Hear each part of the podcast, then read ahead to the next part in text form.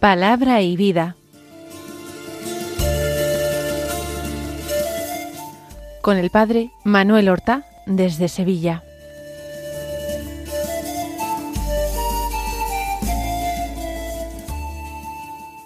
En el nombre del Padre y del Hijo y del Espíritu Santo. Amén. Alabados sean Jesús y María. Muy buenos días, queridos amigos, oyentes de Radio María y seguidores del programa Palabra y Vida. Hoy es el lunes de la décima semana del tiempo ordinario. En vez de domingo de la décima semana hemos celebrado el domingo del Santísimo Cuerpo y Sangre de Cristo. Pero hoy continúa con la semana diez del tiempo ordinario. Vivimos grandes solemnidades después de Pentecostés, Santísima Trinidad, eh, la del cuerpo y la sangre de Cristo, el Corpus Christi, luego el Sagrado Corazón de Jesús, todo esto enmarcado ya a partir de Pentecostés, enmarcado en el tiempo ordinario. Hoy es 12 de junio y vamos a comenzar escuchando el Santo Evangelio.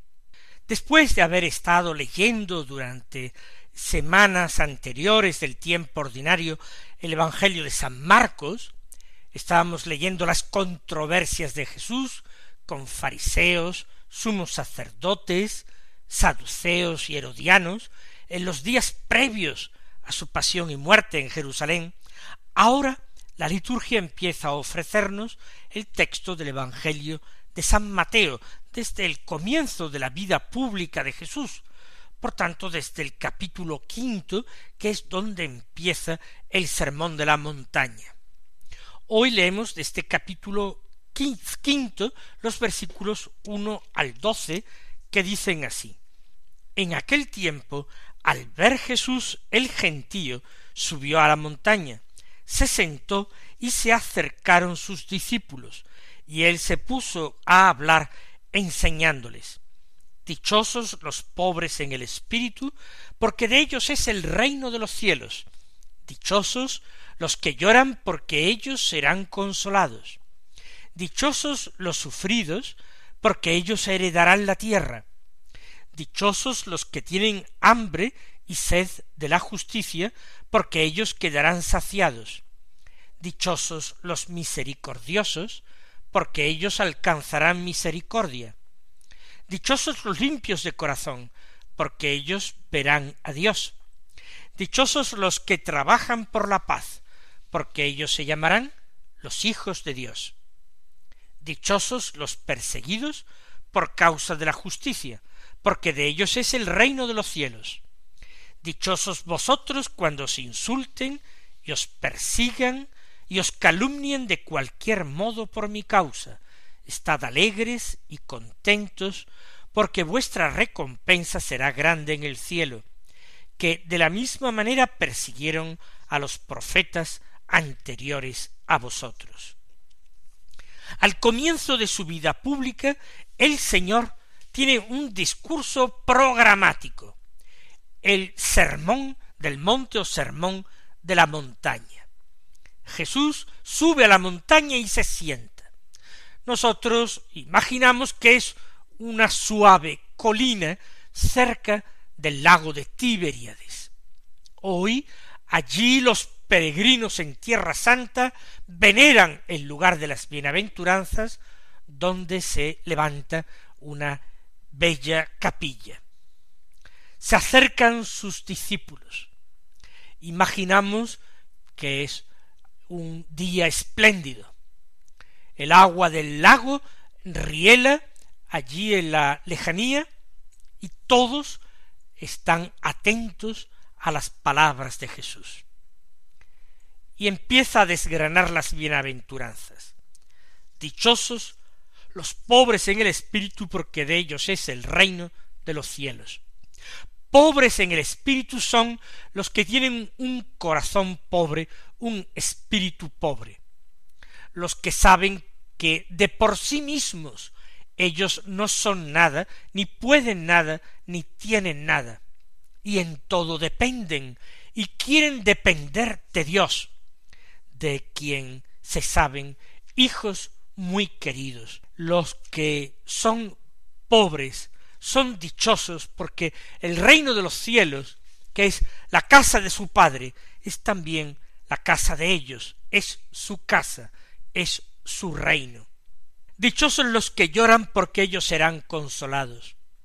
No todos los que lloran son dichosos, pero el esfuerzo por la fidelidad, por la verdad, por la justicia, por el amor, todo esto conlleva persecución, sufrimientos, contrariedades y lágrimas.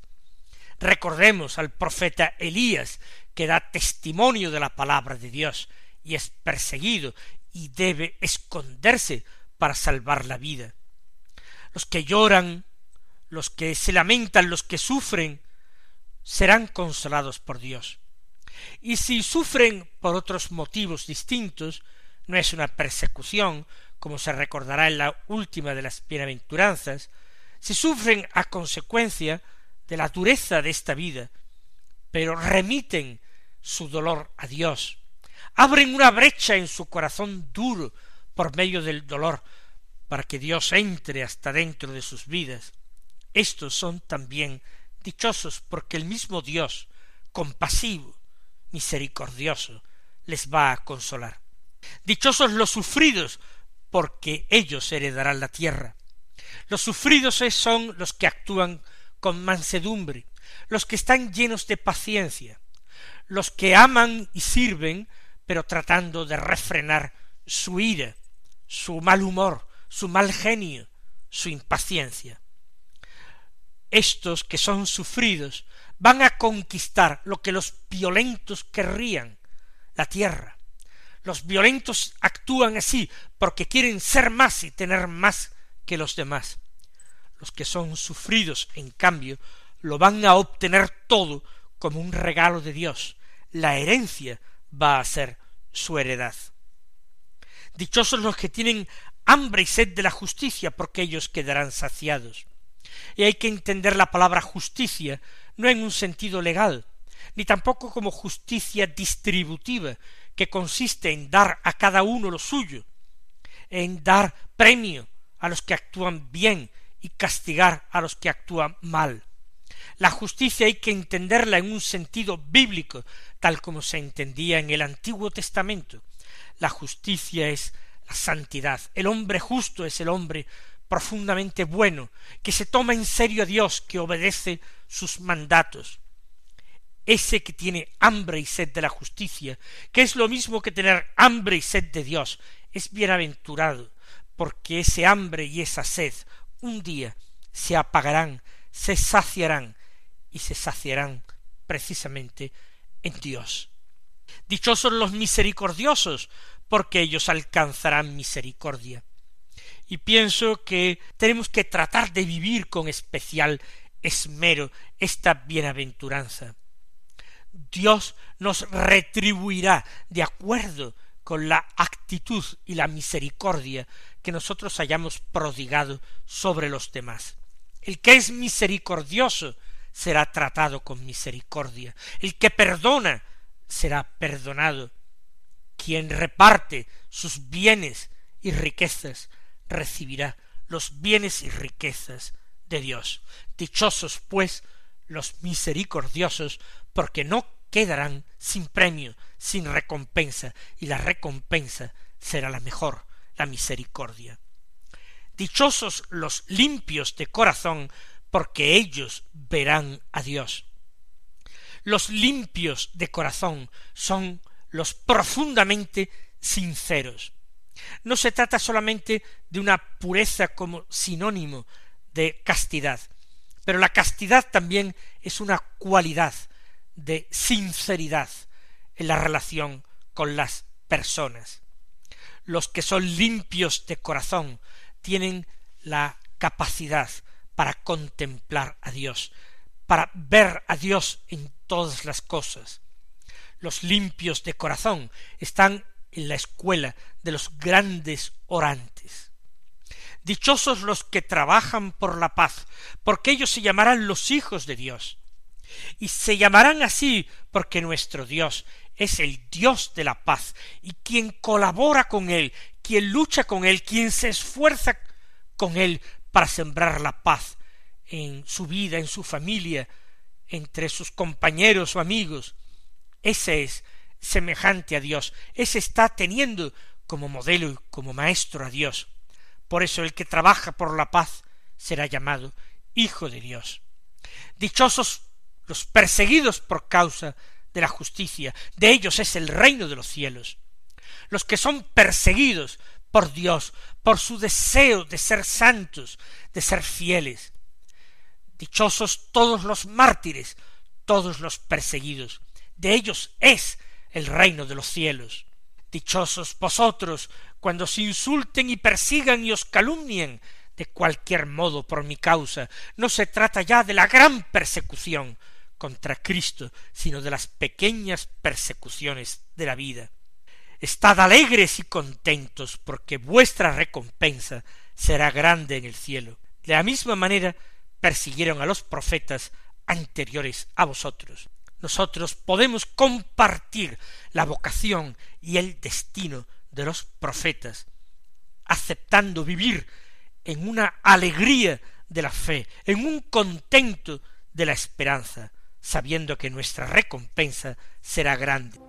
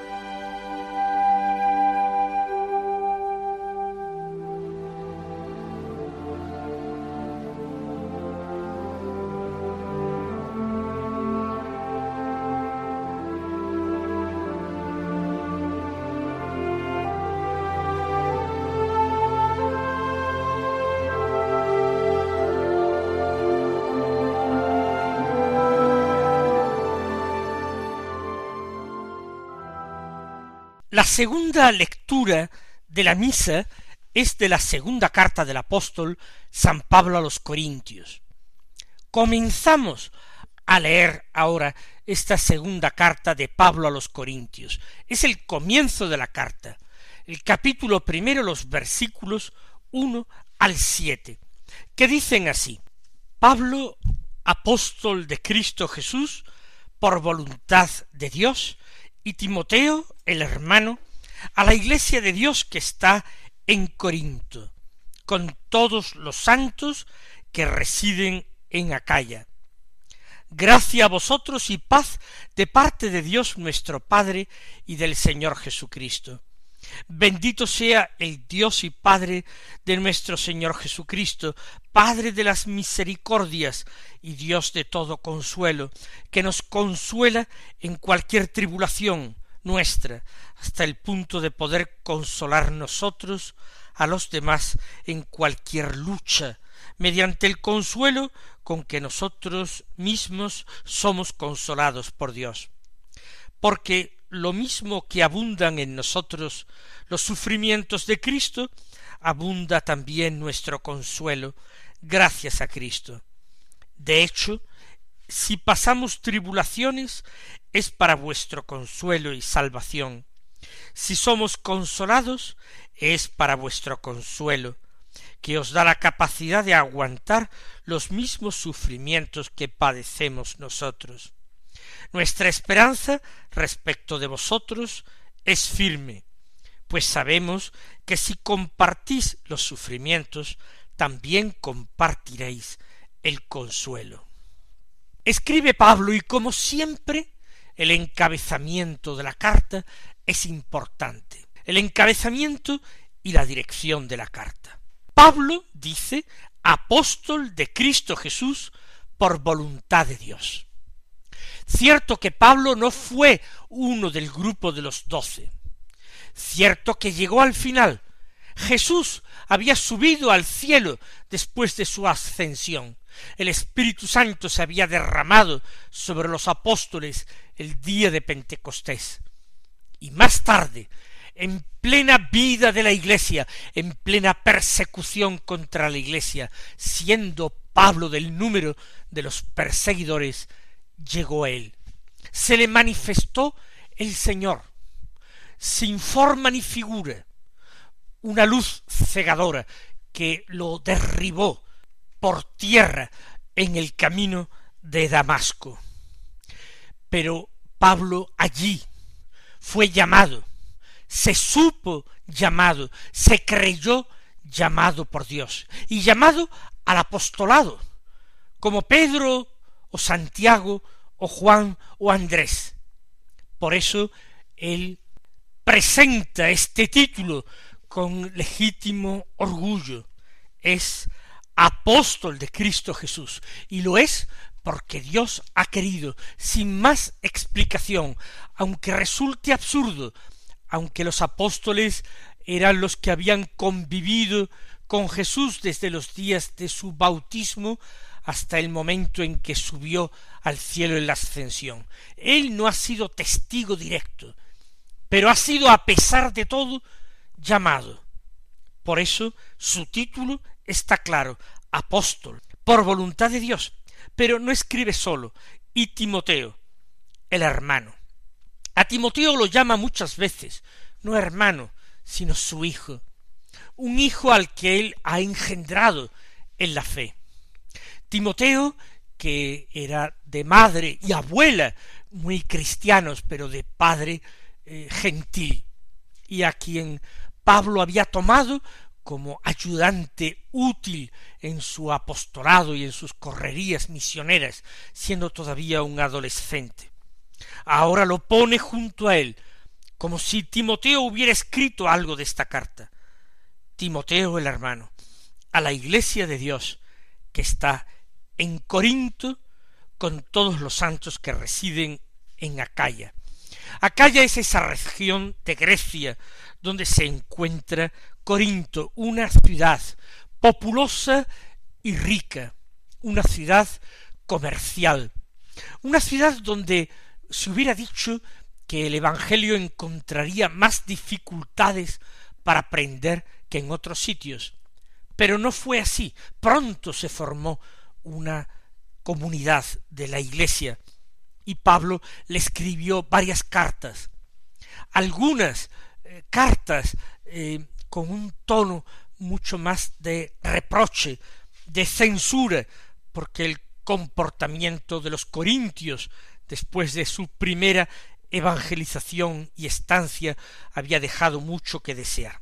Con todos los santos que residen en Acaya, se llama santos a los cristianos, porque ellos, aceptando a Jesucristo, han recibido la justificación de Dios, han recibido la santidad de Dios que es la misma vida de Dios.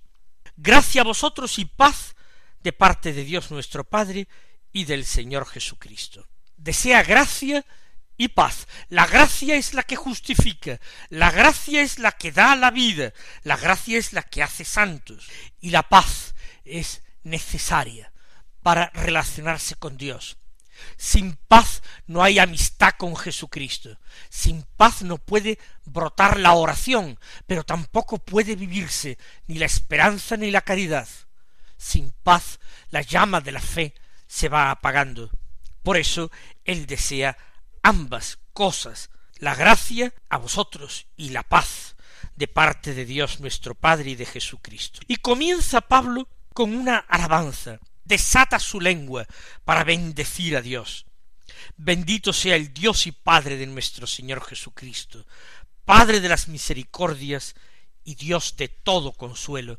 Y esta consolación de Dios va a ser el tema primero de la carta, porque no hay dioses verdaderos en la religión de los gentiles. El único Dios verdadero es el Dios y Padre de nuestro Señor Jesucristo, el Dios del que hablaba Jesús, que no tiene nada que ver con el Dios que adoran otras religiones.